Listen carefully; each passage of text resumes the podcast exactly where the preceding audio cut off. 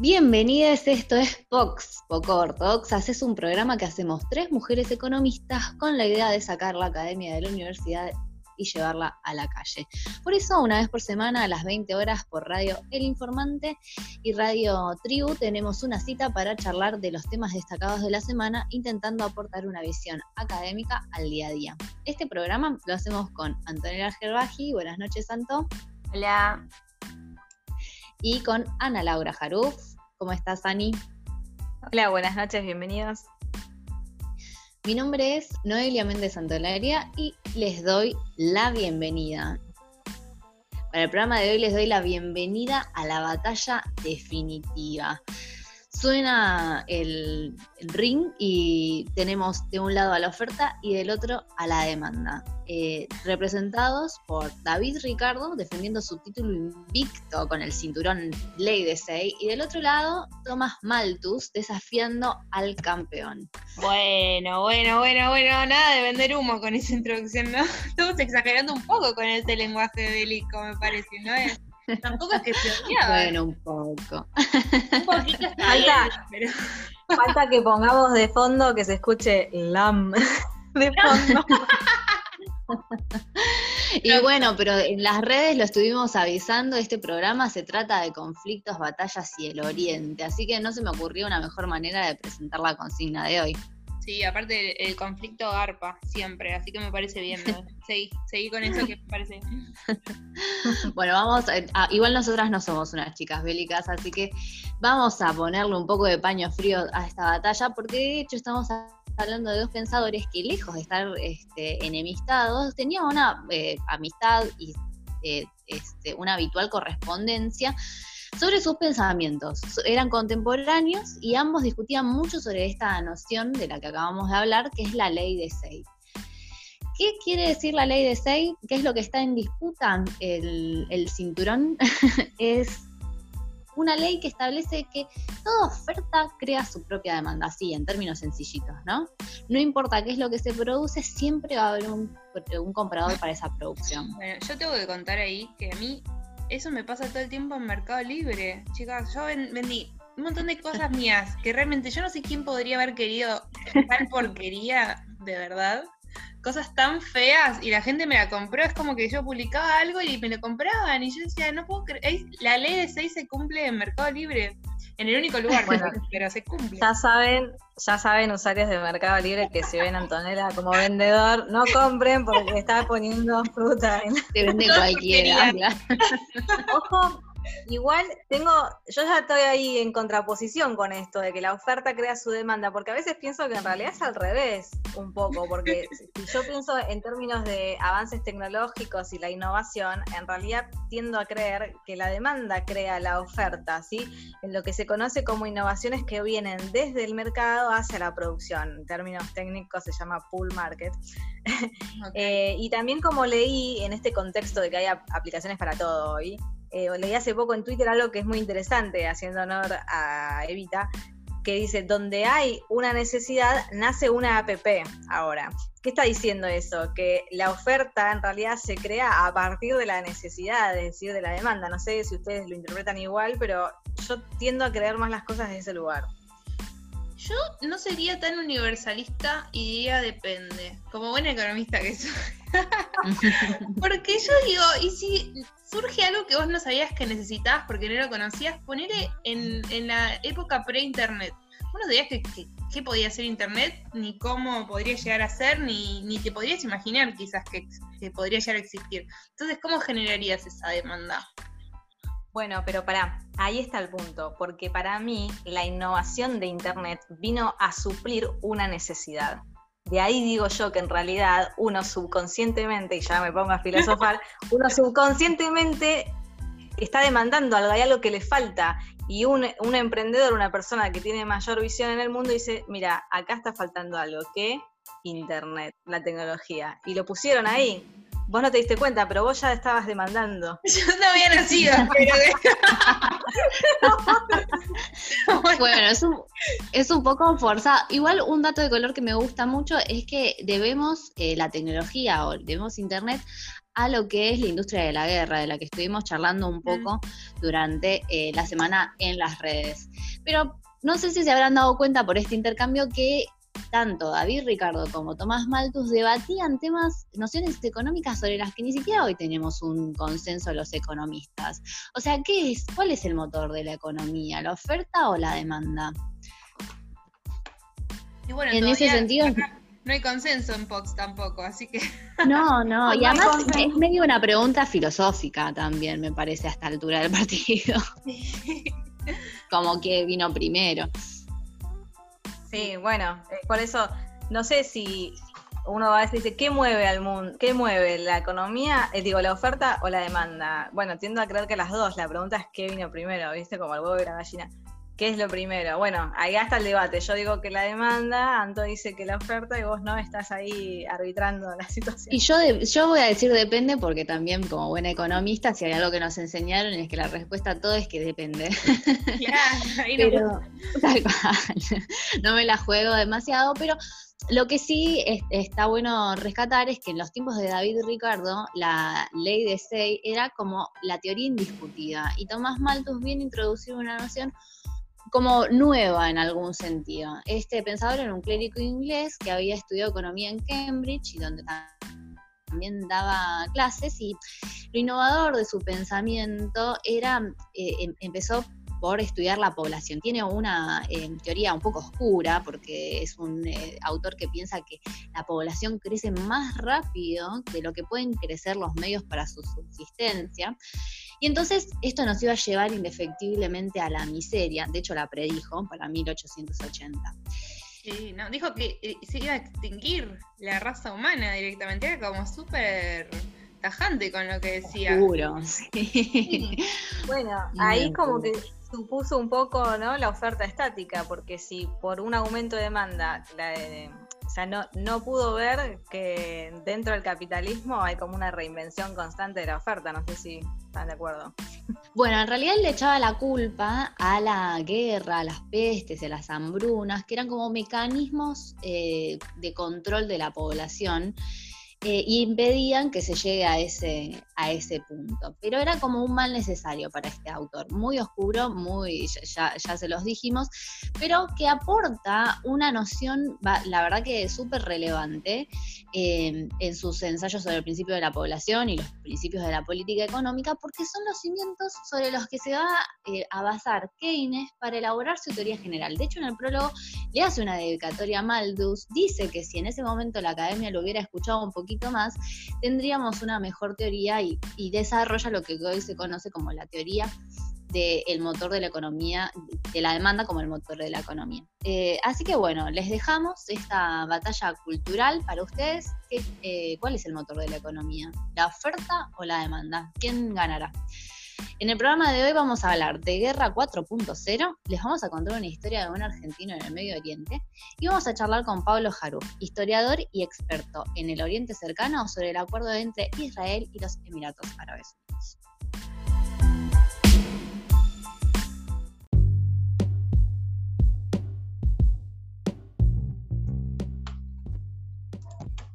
Y nos adentramos ahora sí en lo que es el tema de la semana. Seguimos obviamente con el especial guerra y conflicto. En este caso eh, vamos a hablar de lo que a mí me gusta llamar como la guerra 4.0, que es, hay, muchas guerras, creo yo, eh, conviviendo en este momento en el mundo. Algunas nos llegan más reiteradamente con los medios de comunicación y otras no. Y esta es una de ellas, la que ocurre entre Estados Unidos y China. Y, antes, como para romper un poco el hielo, pienso enseguida en, no sé si conocen el meme del perro, que lo voy a tratar de explicar, porque quizás hay algunos oyentes que no. El meme del perro se hizo famoso hace unos meses, en donde hay un perro grande, todo musculoso y como muy grosso, y otro chiquitito, así muy débil. Lo que se intentó hacer al principio era hacer una burla a los centennials, o una burla de lo que eran las personas hace 20, 30 años en su juventud y lo que son ahora, ¿no? Como haciendo un lo que quieren decir es como que ahora los jóvenes son, no sé, tontos o muy débiles o, o todo les da miedo, si se quiere. Porque es un poco así. ¿Qué es la verdad? bueno, pero eso, lograron hacer eso, eh, son muy inteligentes para mí los que hacen memes, y lo adaptaron a todo. Y una de esas adaptaciones fue a la guerra entre Estados Unidos y China. ¿Y qué es lo que muestran? Que la, guerra de la década del 60, donde el problema era el comunismo, había como una guerra eh, que, atravesaba con misiles y, se, y había eh, guerra de armas, si se quiere, y todas las intervenciones militares que se hacían para eliminar el comunismo y para hacer una guerra ahí. Y que hoy la guerra que existe en el 2020, digamos, entre Estados Unidos y China, tiene que ver con, ay, te voy a bloquear TikTok, ay, yo te voy a bloquear Twitter, ay, pero eso ya lo bloqueaste, ay, bueno, es verdad. Entonces es, muy gracioso porque vos lo ves y es real, o sea, hoy la guerra de estos dos gigantes pasa por las redes sociales, pasa por TikTok, pasa por Twitter. Entonces, eh, y si bien pasa por las telecomunicaciones, por lo menos en mi opinión, es como el medio a través del cual se pelean tanto, pero en el fondo lo que hay es una cuestión, eh, para mí, hegemónica, ¿sí? la, la cuestión del poder mundial, que, que en su momento se creía Estados Unidos como líder indiscutido y hoy en día ya uno lo puede empezar a discutir. Entonces de repente te aparece un gigante como China que avanza tecnológicamente un montón y para Estados Unidos es una amenaza. Esa es mi interpretación del conflicto eh, que tenemos hoy, chicas. Entonces no, no sé si ustedes están de acuerdo y me pregunto o les pregunto cuál es el beneficio entonces para ustedes que, creen, al margen de esto del poder hegemónico que, que es mi interpretación, que tiene esta guerra donde el foco es el sector de las comunicaciones. Sí, yo creo que más que. Yo no, sé si salen beneficios de, las guerras, me parece que pierden los dos, porque. O quizás no, pero lo que sí hay que destacar es la relevancia que está tomando, como contaba Sana, la industria de las telecomunicaciones. Hoy en día es un sector estratégico, más en este contexto de pandemia. Más hasta en Argentina te digo que tiene una importancia estratégica. Bueno, no, eh, ahora que lo decís, claro, que convengamos que mm, tiene y tuvo un fuerte componente en lo que son las elecciones de, Estados Unidos, fue donde más surgió, pero también creo que acá, en, por lo menos cuando ganó Macri, creo que dijeron que también había un fuerte componente o se hizo uso, digamos, de las aplicaciones como Facebook o Twitter para ver un poco el, lo bueno, los trolls. Bueno, los trolls. Las de caricias significativas. no, y este fin de semana también se inició un fuerte debate. Digo, se inició porque creo que va a dar para largo el tema de la mm, a través de la medida del gobierno de poner a la telefonía e internet como servicio público, como decías mm. vos, en especial contexto con, con esta cuarentena, y se armó un lío bárbaro, digamos, ¿no? A favor y en contra. Sí, sí, sí, sí, las empresas están bastante enojadas. Pero bueno, es, es real que el que domina la información tiene el poder. A veces con fake news también, eh, en vez de tener información, te la instalan como real y eso genera poder. Y es ah, así. Y también desde Estados Unidos se da como una pelea porque se ve como que Estados Unidos le pone un freno a China con el tema TikTok. Pero en realidad yo lo veo como una gran contradicción, porque está replicando lo que tanto le criticó a China por tantos años, porque sabemos que China es un país que tiene virtualmente vedado el acceso a las apps estadounidenses como es Facebook, Google, sino que no pueden entrar a ese país que tiene, acordémonos de un mercado gigante, el más grande del mundo, y lo tiene cerrado herméticamente para sus propias aplicaciones. Entonces, Estados Unidos cerrando la puerta a TikTok está haciendo lo mismo de que lo cual tanto se quejó, tildó de comunistas, todo lo que sea, pero no, ahora en el país de la libertad te, prohíben otra aplicación, pero diciendo que es porque están espiando con la aplicación y le envían a Beijing eh, todos los datos. O sea, como que usas TikTok de grabás y te espían, pero en realidad, no sé, puede ser, pero no. Sonó como sonó medio como rencoroso cuando me, me causó cuando dijiste en el país de la libertad, dice algo medio irónico.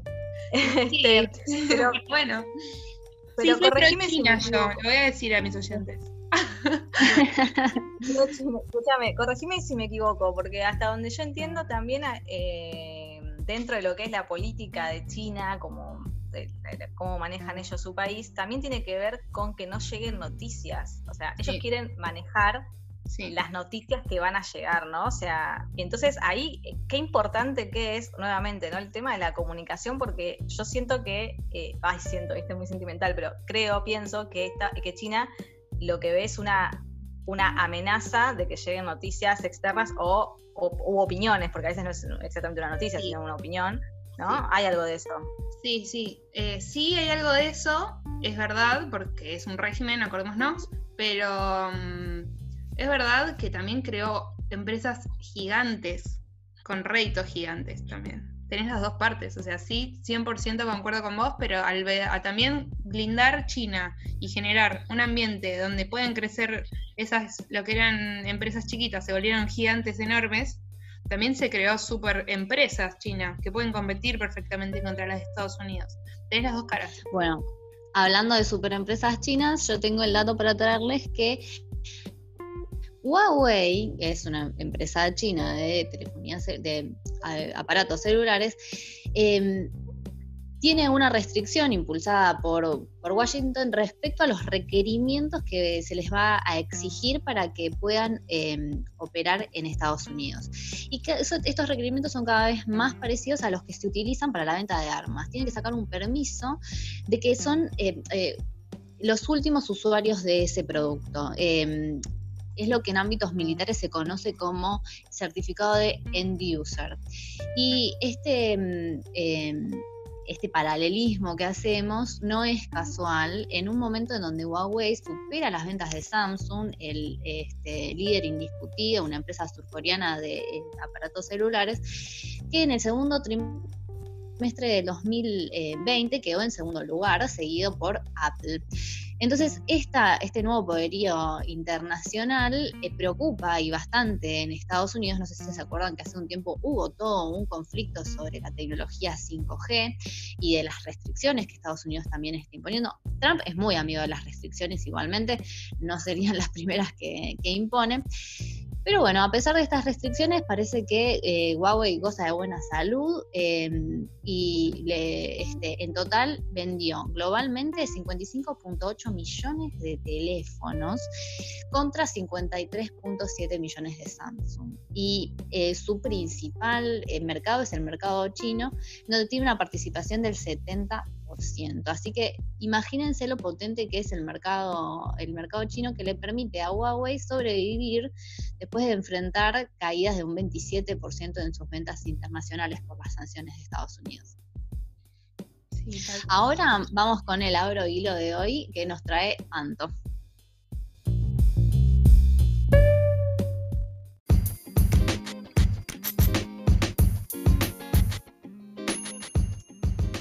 Bueno, como les dijo Noé, vamos a pasar al abro hilo y hoy les vamos a traer un hilo, valga la redundancia, de arroba periodista en bajo. Cuenta que les recomendamos a todos nuestros oyentes y esperamos tener pronto en nuestro programa también. Bueno, ¿por qué periodista? Ya con ese nombre eh, se dan cuenta de que estamos hablando de un especialista en temas de Medio Oriente de una zona geográfica que vamos a hablar después con nuestro invitado Pablo Jaruf. Así que es como una pre-introducción a la entrevista. Justamente en este hilo que les voy a recomendar, vamos a hablar de un argentino en Medio Oriente, porque argentinos siempre hay en todos lados, siempre hay un argentino, y este argentino quiso hacer negocios con Medio Oriente. Empecemos. Periodista nos cuenta la historia de Carlos Bulgeroni, Carlos Bulgeroni, fundador de Pan American Energy, eh, es hijo de Alejandro Bulgeroni, que fue un empresario pionero en lo que es la industria del petróleo y los tubos que se utilizan para llevar el petróleo. Hasta ahí todo muy normal. Pero bueno, este señor vio una gran oportunidad de negocios en un país llamado Turkmenistán, que está situado en Asia Central y voy a hacer una rima ahora, limita con Kazajistán al norte, al noreste con Uzbekistán, al suroeste con Irán, al sureste con Afganistán y al oeste con el mar Caspio. ojo, que el mar, Caspio no es un mar, sino que es como un, lago, ¿sí? Eso tómenlo en cuenta. No se confundan. Es muy complicado eso. Claro, está difícil. no creo que los hayamos. Sí, agarren alguno más porque es muy difícil este, situar. Claro, no creo que es al lado. Creo que si das la latitud Perdón, creo que si a la altitud y longitud llegan más, se, se ubican mejor. Sí, Sí, tal Igual cual. Turkmenistán es un país bastante grande, lo van a encontrar no tan difícilmente.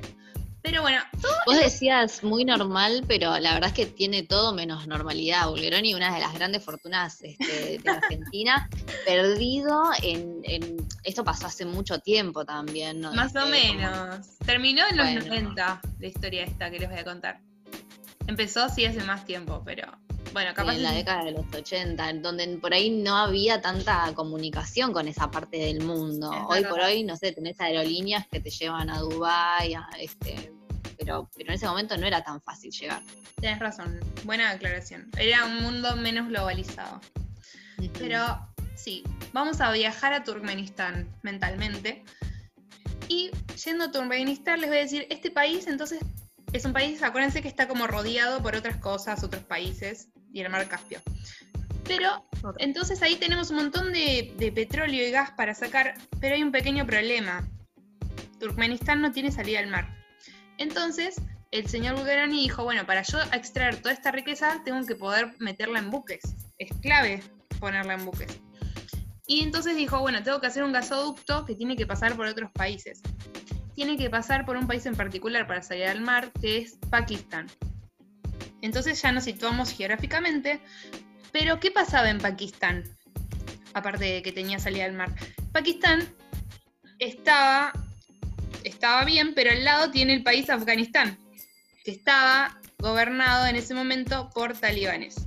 ¿Sí? Para, eso te iba a decir, es decir, de, de Turkmenistán hasta Pakistán hay que pasar Hay por que pasar por Afganistán. Afganistán. Entonces, Y ahí exacto, ese ahí gasoducto, el problema es que eh, para construir el gasoducto, este señor tenía que negociar con los talibanes, ¿sí? No le importaba nada, Ah. con tal de hacer el negocio, él se iba a negociar con los talibanes, todo bien.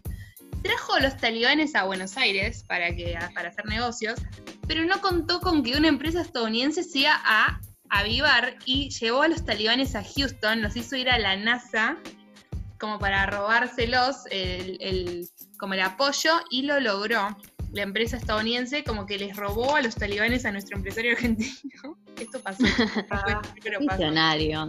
Pero nuestro, Para, o sea, como dijo, como dijiste antes, siempre hay un argentino, pero también siempre Estados Unidos está metido. Ah, bueno.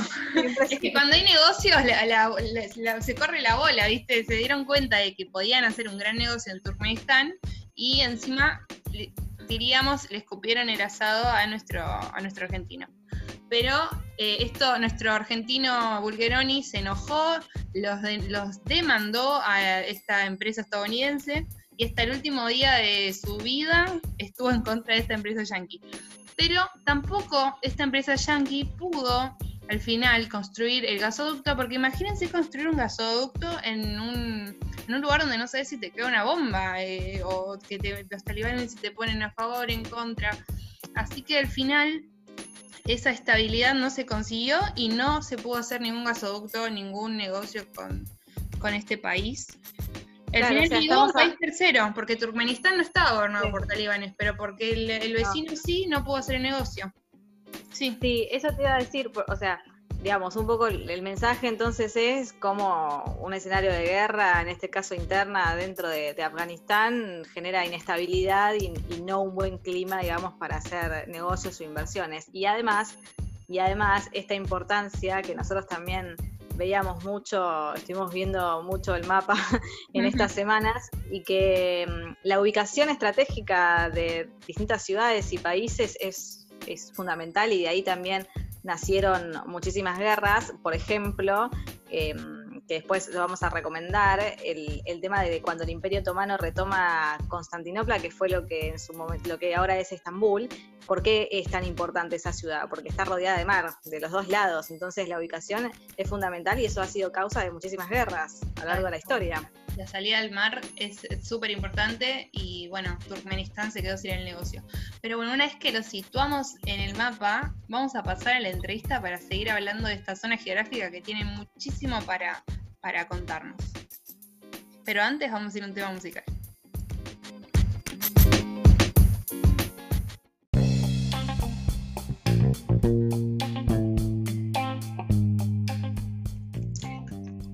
Bienvenidos al segundo bloque de Vox y en esta ocasión trajimos a un historiador para charlar sobre los conflictos de Oriente Próximo, em, quien es motivo de orgullo para mí, ya que es nada menos que mi hermano, aunque tengo que decir que no se ganó un lugar por el apellido en Vox, ¿sí? porque acá se lo tiene que merecer y él realmente se lo merece, tiene muchos conocimientos, una gran didáctica.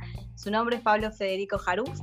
Él es doctor en Historia por la Universidad de Buenos Aires, secretario del Instituto de Historia Antigua Oriental de la misma institución, becario postdoctoral del CONICET y docente de Historia de Asia en el Instituto Superior del Profesorado, doctor Joaquín B. González. Buenas noches, Pablo, ¿cómo estás? Hola, buenas noches, ¿cómo están? ¿Me escuchan bien? Perfecto. Excelente.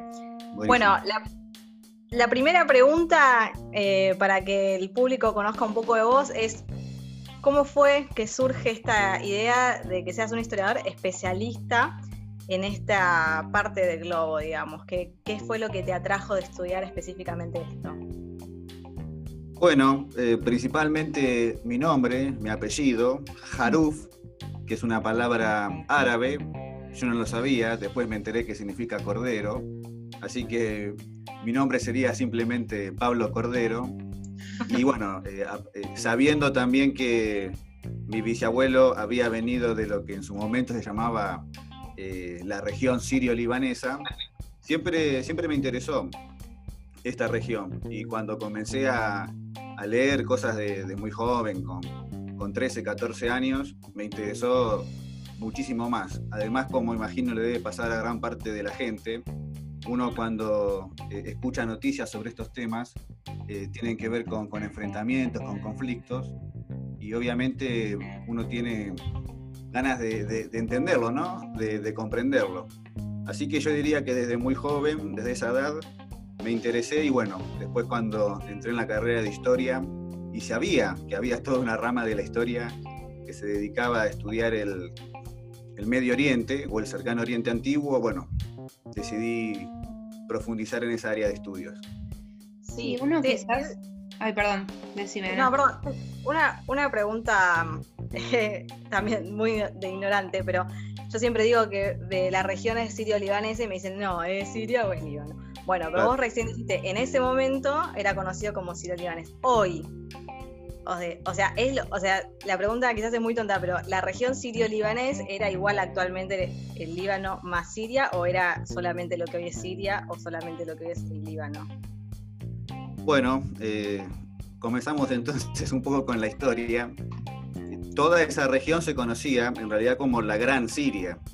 La, ciudad capital de, toda esa región era la ciudad de Damasco, pero bueno, ya para la segunda mitad del siglo XIX la región en torno, al monte Líbano, a los montes líbanos, había poblaciones cristianas minoritarias, eh, llamados los maronitas, quienes eh, comenzaron a ser un grupo eh, bajo la protección fundamentalmente de los franceses y durante lo que fue la fragmentación del Imperio Otomano, toda esa región de en torno a los montes líbanos se fue conformando como una región autónoma y bueno, eh, para la primera mitad del siglo XX, constituyéndose en un nuevo país, que además incluyó otras regiones de la costa, también el antilíbano.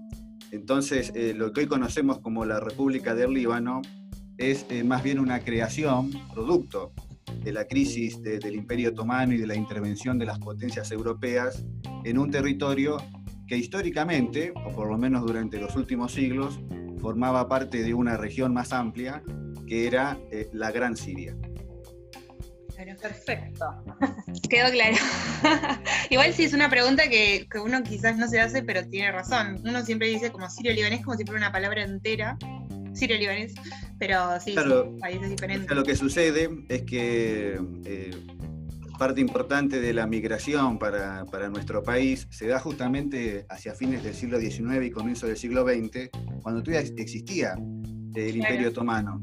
Entonces, digamos, todavía no existía ni el Líbano, ni tampoco existía, obviamente, el Estado de Siria como lo conocemos. Así que por eso queda esa denominación este, un poco ambigua que hoy ya no responde al mapa actual, ¿no es cierto? Claro. Bueno, hablando del mapa actual, nosotras para preparar esta entrevista estuvimos investigando la geografía también de esta región y sabemos que hay muchísimos conflictos eh, geográficos y no geográficos. Digamos que es una región que uno si piensa en lo que es Oriente cercano, piensa quizás en conflictos, sin saber bien de dónde surgen o qué pasa en ese lugar. Pero se te viene a la cabeza una región que, sí es medio conflictiva entre, sus fronteras y sus países. Justo hace unos días salió una noticia de un acuerdo entre Israel y los Emiratos Árabes Unidos, que con la ayuda de Trump lograron un acuerdo de paz. Lo primero que se nos viene a la cabeza es ¿por qué antes no había paz? ¿Nos querés contar un poco qué pasaba en ese lugar? Sí, sí, obviamente es un tema muy complejo. Yo diría es el conflicto central en la región de, de Medio Oriente. No había eh, un enfrentamiento armado directo entre Israel y los Emiratos Árabes Unidos, pero los Emiratos, al formar parte de la Liga Árabe, que es una liga que reúne a los distintos países cuya lengua oficial eh, es la lengua árabe. Una de las banderas principales de esta liga, incluso se podría pensar hasta su razón de ser, es la causa palestina, la defensa del pueblo palestino. Y bueno, entonces eh, desde su fundación tiene que ver con, el apoyo a, la lucha y a los reclamos de este pueblo. Entonces ninguno de los estados de la, de la Liga Árabe eh, tiene relaciones diplomáticas normales con Israel. Ninguno a excepción de tres.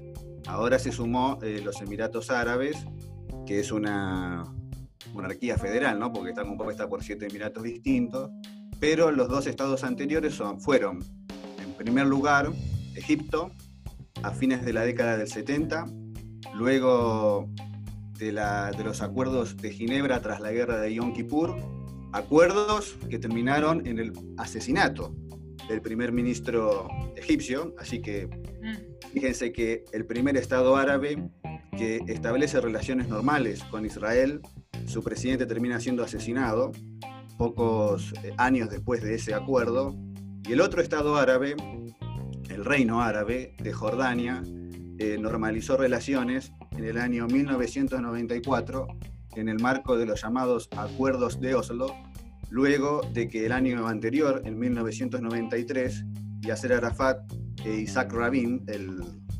representante por un lado del pueblo palestino y por otro lado el primer ministro israelí, eh, también eh, acordaron la paz. Eh, hay una foto famosa junto a Bill Clinton ahí en la Casa Rosada. Este otro acuerdo también terminó con el asesinato en este caso del primer ministro israelí, por un estudiante eh, israelí judío de la Universidad de Barilam, dos años después, en el año 1995. Es decir, que aquellos dos países que se animaron a firmar la paz con Israel terminaron con sus eh, con algún primer ministro muerto, por el lado de Egipto y por el lado de Israel. Así que Malos antecedentes para los jeques, ¿no? Sí, me parece que los que firmaron este acuerdo se tienen que cuidar un poco porque alguno, si sigue esta racha. A ver, eh, lo ideal sería que obviamente no vuelva a suceder esto, pero este, a decir verdad, muchos de los países de la Liga Árabe tienen relaciones con Israel, pero no son relaciones abiertas, no son relaciones oficiales y eh, no hay acuerdos de paz.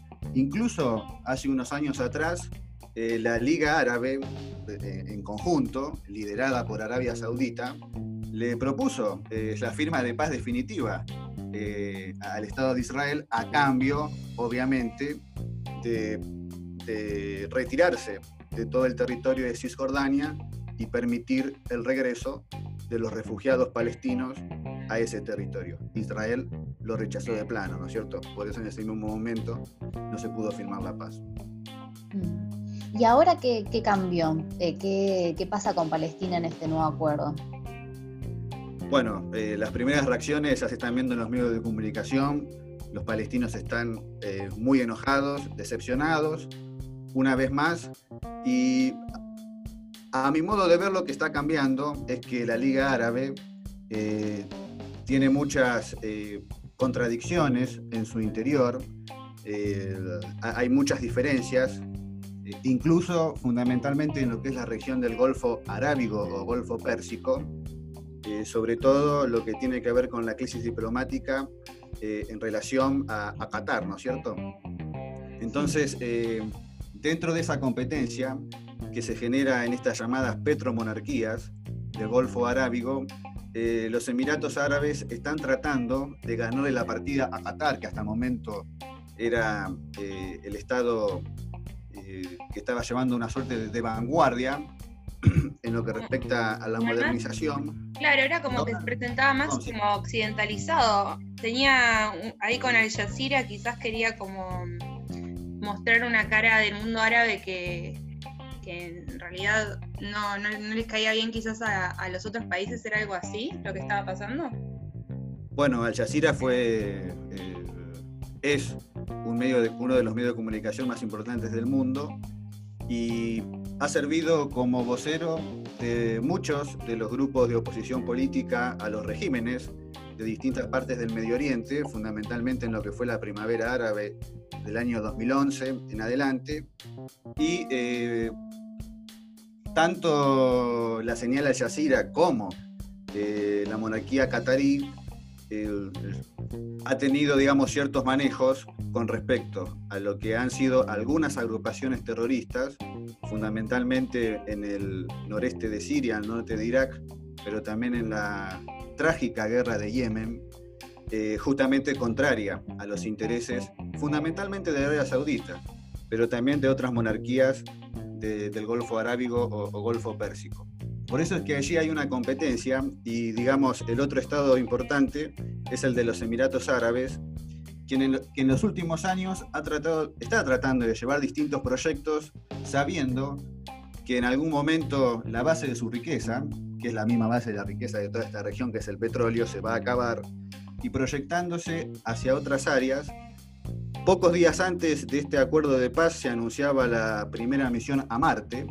Mandaron una sonda a Marte hace unas semanas atrás, que va a llegar creo que en el mes de febrero del año que viene, y es el primer eh, país árabe en poder realizar esto. Algunos lo atribuyen más a una cuestión de la megalomanía, es decir, siempre querer destacar quizás en proyectos que van a tener eh, poco impacto económico en la región pero, eh, sin embargo, esta proyección al espacio, eh, querer participar de lo que ya Alemania ha anunciado como la cuarta revolución industrial en ciernes, seguramente ha implicado que distintos países se acerquen cada vez más a Emiratos Árabes y el caso particular de Israel, que eh, es, un, es un Estado, por lo menos en los papeles, enemigo de la gran mayoría de los países de la Liga Árabe, yo creo que gran parte de, este acuerdo también fue muy buscado por Israel, particularmente por el gobierno de Netanyahu, que atraviesa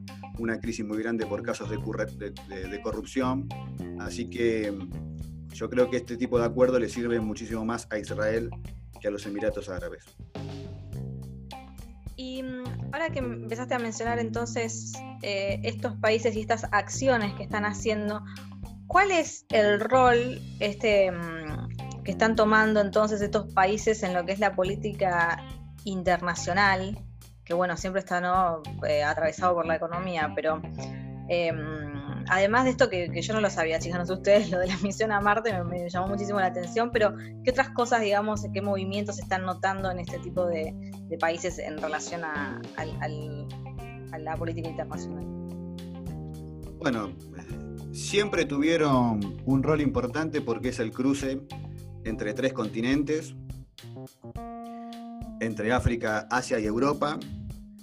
En lo que respecta específicamente al Golfo Persa u Arábigo, es eh, donde están enormes reservas de petróleo que pueden ser eh, obtenidas con relativa facilidad en relación a otros lugares del mundo donde también hay grandes reservas de petróleo lo cual, digamos, hacer eh, el cruce más, uno de los cruces más importantes de, intercambio mundial junto a la región del sudeste asiático, ¿no es cierto? En lo que es el estrecho de Malaca, se suma en este caso la cuestión del petróleo. Y en tercer lugar, un factor muy importante que tanto en esta región como en otras partes del mundo, millones de personas creen, tienen fe de que el Dios único en distintos momentos de su historia se manifestó y dio sus palabras, eh, se reveló ante los seres humanos y esto es motivo obviamente de, movimientos religiosos. Entonces, digamos, eh, distintos elementos que aportan una serie de complejidad notable eh, a la región. Varias veces me habrán escuchado decir Golfo Persa o Golfo, perdón, Golfo Pérsico Arábigo. Justamente fíjense el nivel, digamos, del conflicto que ni siquiera está seguro de cuáles son los nombres de los lugares porque hay disputas en torno al significado, incluso de cómo llamar a una porción de tierra. De un lado al este tenemos Irán, el mundo persa, y del otro lado tenemos la península arábiga, el mundo árabe. Lo que está atravesando la región del Medio Oriente en los últimos años y marca la política es la Guerra Fría entre Irán y Arabia Saudita. Entonces, eh, tanto los Estados Unidos, que es el poder político que ha estado actuando de manera permanente las últimas décadas, como Rusia, la Unión Europea y estos últimos años China, tratan de establecer eh, distintas vinculaciones con los distintos estados en esta región para poder participar de, poder obtener, ¿no es cierto?, eh, los distintos recursos, no solamente petróleo, sino gas natural, que es en definitiva lo que mueve la industria, ¿no es cierto? Y además del transporte de las grandes potencias del mundo. Vale decir que, por ejemplo, se habla mucho sobre la industria china, pero el 50% del petróleo que consume China viene de la región del Golfo Pérsico o Golfo Arábigo. Así que, digamos, estas muy pequeñas monarquías, gobernadas por jeques tribales, tienen eh, la posibilidad de poder negociar eh, a favor suyo, ¿no es cierto?, con estas grandes potencias. Entonces, eh, conocer a estos personajes, conocer su historia, sus intereses, su cultura, es fundamental para cualquier Estado, ¿no es cierto?, que se prime de tal, de querer tener una posición internacional relevante, porque gracias a ellos uno puede obtener la energía que hace mover al mundo. Claro. Bueno, al respecto de esto, lo que me parece interesante, veíamos en la noticia en el New York Times y decía que los países árabes tenían un interés con que gane Trump las próximas elecciones. Y realmente en esta geopolítica tan compleja, no entendemos muy bien por qué y cuáles son esos intereses que se cruzan entre los países árabes y Donald Trump. Bueno, no, tuve la oportunidad de leer esa nota. Eh, yo tampoco entiendo muy bien por qué este, estarían apoyando. Sí entiendo, sí entiendo que la, política de Donald Trump, que es un poco ambivalente, es una política que muchas veces choca con los intereses de lo que muchos piensan que es el verdadero poder norteamericano, que es el Pentágono, ¿no es cierto? Las relaciones eh, no son del todo cordiales. Esto tiene que ver ya no con el Medio Oriente, sino con la política norteamericana. E incluso eh, las autoridades máximas del Pentágono han eh, contradecido los dichos de Donald Trump durante lo que fueron las grandes manifestaciones en los últimos meses en lo que respecta a, a los militares, ¿no? que salieron a la calle a tratar de contener la situación. Es decir, ahí hay un conflicto interno. Donald Trump parecería ser entonces un líder a los ojos de, otros países, particularmente árabes, que no apoyan la intervención armada como otros presidentes de Estados Unidos han solido hacer. El tema es que la, estructura política de, Estados Unidos eh, hace que no todas las decisiones que se tomen dependan directamente de la voluntad del presidente. Pero volviendo a lo que yo decía hace unos minutos atrás, no existe una unidad entre los pueblos árabes. Eh, no solamente está el conflicto eh, o este problema diplomático con la península de Qatar, sino que eh, hay situaciones como en Siria, en Yemen, hay que sumar también el Líbano, que más allá de la desgracia que sucedió, hacía tiempo que estaba atravesando una crisis, y obviamente el conflicto clave de la región, que es el conflicto israelí-palestino, es decir, tenemos en estos distintos países árabes actores que están vinculados, a veces de manera directa o indirecta, eh, con el Estado de Irán. Entonces, eh, yo no creo que realmente haya eh, una, una comunión de intereses entre los distintos países árabes de la región de Medio Oriente en torno a cuál sería el mejor presidente para el norteamericano, no para esta región.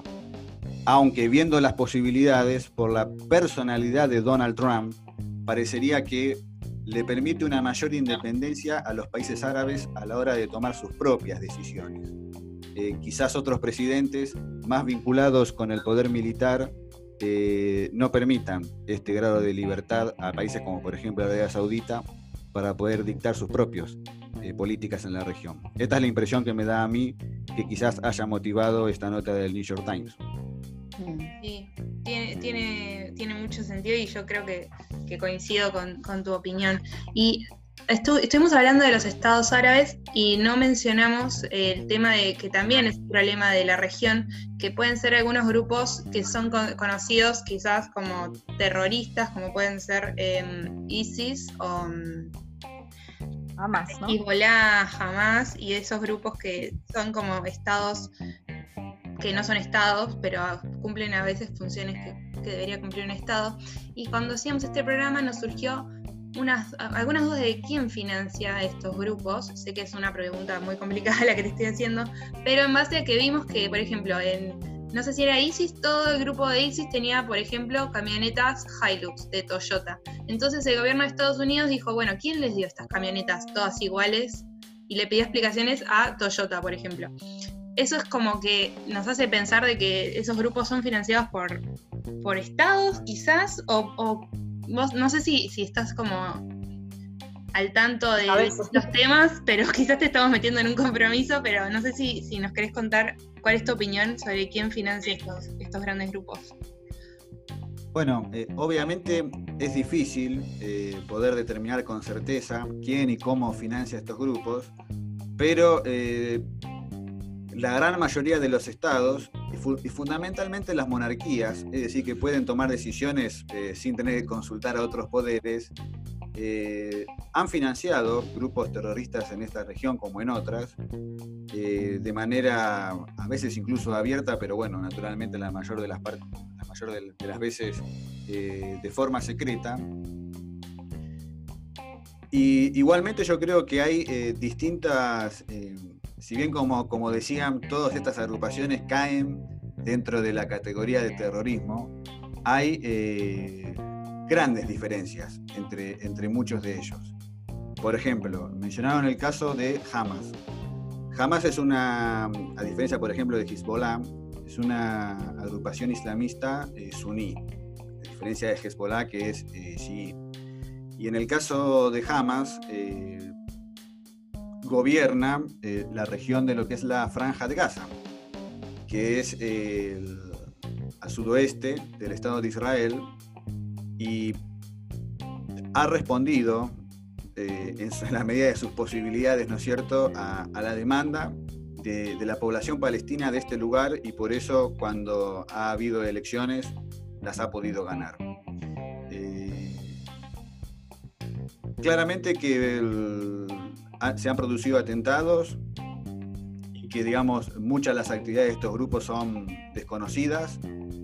Durante lo que fue, eh, yo digo el accidente, pero bueno, todavía falta comprobarse lo que pasó en el Líbano.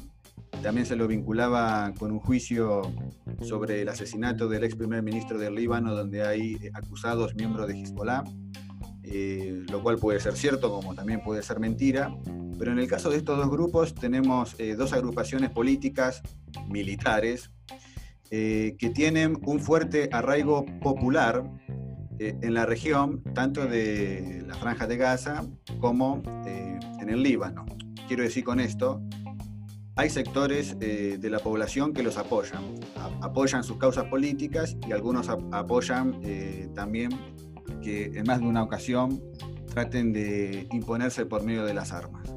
No es el caso así del Estado Islámico, que parece más bien eh, una creación artificial, producto más bien de la descomposición del Estado sirio, una vez iniciada la guerra civil, y que, como bien decían ustedes, mm, nadie sabe, digamos, de dónde, viene, de dónde vienen los apoyos. Y e igualmente, digamos, eh, con una rápida campaña militar lograron hacerse fuerte en algunas ciudades claves, lo cual les permite directamente acceder eh, a, esos recursos.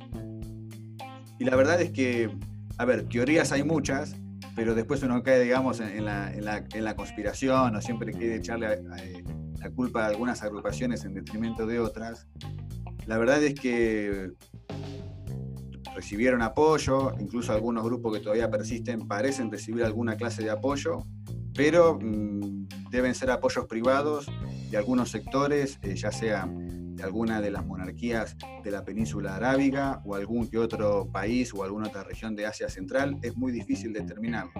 Pero yo quería hacer esa distinción entre lo que se conoce como Estado Islámico y este otro tipo de agrupaciones que en muchos países no están eh, reconocidas como terroristas, en otros sí, como por ejemplo la Argentina, pero que ya hace bastantes años que están presentes, han participado de la política eh, institucional de los países y si bien tienen un brazo armado, es decir, eh, son grupos armados, ya podemos decir, forman parte del escenario político de, estos países y de esta región. A diferencia, ahí me gusta hacer la diferencia, del llamado Estado Islámico, que repito, eh, los apoyos que ha tenido más importantes han sido desde afuera, es decir, ha sido gente que ha venido fundamentalmente de Europa o de Estados Unidos, porque han sido, o sea, esto es muy común en el caso de Europa, hay varios documentales con respecto a esto, gente muy joven, eh, musulmana, obviamente discriminada eh, por la actual crisis económica sin posibilidades y que han visto en este Estado Islámico la posibilidad de ser alguien ¿no? en la vida. Entonces han decidido eh, emigrar a esa región y luchar eh, en pos de ese Estado Islámico, que bueno, ha sido, digamos, un fracaso. Entonces, digamos, los sectores que más han apoyado esa causa no parecen haber tenido una base en el propio Medio Oriente, sino que son poblaciones que han venido de otras partes del mundo y que seguramente ahí hay, lazos que explican eh, incluso también la cantidad de insumos tecnológicos con los cuales contaron y toda esa manera, digamos, de transmitir que más que reflejar una forma en la cual se comunican las poblaciones de Medio Oriente, más bien replicaba la forma en que se comunicaba la, la población en Occidente, ¿no? con esas imágenes tan violentas y espantosas que estuvimos viendo hace unos años atrás. Esta es mi opinión con respecto a ese tema.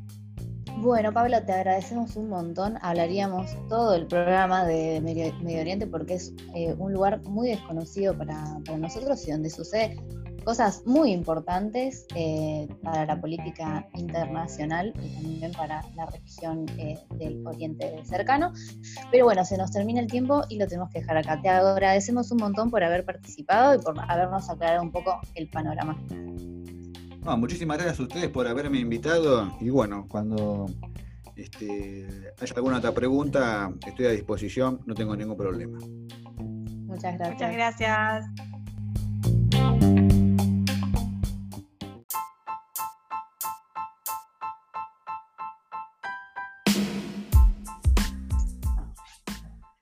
Bueno, hasta acá llegó el programa. Eh, les agradecemos mucho por haber estado del otro lado y nos despedimos hasta la próxima. Pero antes les recordamos por dónde nos pueden escuchar durante la semana, ¿no, Anto? Sí, nos pueden escuchar en Spotify como Pox Poco Ortodoxas, en YouTube como Poco y Bajo Ortodoxas y la conversación la seguimos por Instagram y Twitter como Poco y Bajo Ortodoxas. Muy bien, yo me despido hasta la semana que viene. Adiós Santo, adiós Ana, que tengan una linda semana. Chao. Adiós.